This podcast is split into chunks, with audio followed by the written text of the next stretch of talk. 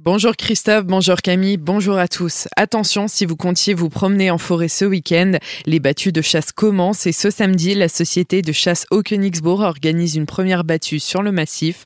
Les suivantes se tiendront les week-ends de novembre, décembre et janvier. Autour de Célestat, le massif du Haut-Königsbourg est donc concerné, mais également le massif de l'Ilvald, le nord de la route de Muttersold ou encore le nord-ouest de l'autoroute A35.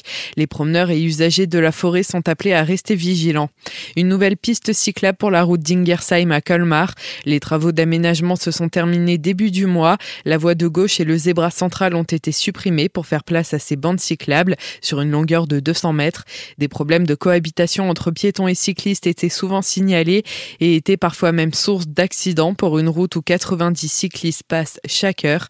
Les précisions de Eric Stroman, maire de Colmar. C'est le seul vrai passage d'est en ouest avec une pente relativement douce qui permet au vélo euh, de passer de l'est euh, à l'ouest de la ville, avec ce passage sous cette voie de chemin de fer qui était toujours compliqué puisque les gens, à raison, s'en plaignaient, on circulait sur le trottoir. Et donc on a lancé cette expérimentation avec ce cheminement, avec un enrobé spécifique et un rétrécissement des voies de circulation. Et on le voit, les voitures roulent beaucoup moins vite, puis les cycles passent en sécurité. On va observer comment ça fonctionne, hein. c'est un petit peu une nouveauté euh, à Colmar que ce type de voirie. On va voir comment ça fonctionne et ensuite l'étendre progressivement vers euh, l'ouest de la ville ce sont des travaux quand même relativement peu chers, moins de 80 000 euros pour le tronçon. Ça coûte 10 fois moins cher que de refaire intégralement la voie. Le coût total de ces travaux a été de 77 000 euros. Des opérations du même type peuvent encore voir le jour sur d'autres grands axes.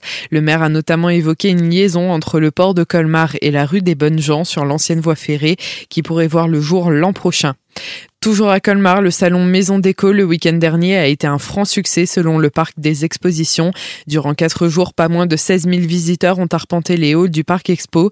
C'est un véritable indicateur rassurant pour la profession. Les chiffres de fréquentation des salons et foires reprennent des couleurs d'avant Covid, une tendance que l'on avait déjà pu voir notamment à la rentrée avec plus de 112 000 visiteurs à la foire européenne de Strasbourg. La prochaine édition du salon Maison Déco de Colmar est prévue pour le week-end du 20 au 23 octobre 2023. La vallée de Villers a obtenu le label vignoble et découverte. Déjà attribué à toute la route des vins d'Alsace depuis quelques temps, cette marque offre pour trois ans une plus grande visibilité et une notoriété pour les producteurs du territoire, mais également un gage de qualité aux restaurateurs et hébergeurs qui affichent le logo. Viticulteurs, restaurateurs et hébergeurs se sont investis dans la demande du label afin de défendre leur vignoble de montagne à Albé. Ils s'engagent aujourd'hui à défendre les produits du terroir sous la marque Vignoble et Découverte. À Sundouze, un employé agricole a permis d'éviter un important incendie d'hangar hier matin. Les pompiers ont été appelés aux alentours de midi pour un feu de tracteur dans l'établissement de travaux agricoles de Sundouze. Le tracteur avait pris feu dans un hangar de 1500 mètres carrés contenant des ballots de paille et une centaine de bovins. C'est l'employé agricole qui a réussi à évacuer l'engin avant l'arrivée des pompiers, permettant d'éviter le pire. La salle Artus de Winsenheim accueillera mercredi prochain le 2 novembre la chanteuse Leila, une chanteuse autodidacte, compositrice et interprète. La Toulousaine de naissance a fait ses études de musicologie à Strasbourg. Son EP Leila est disponible depuis fin novembre 2021.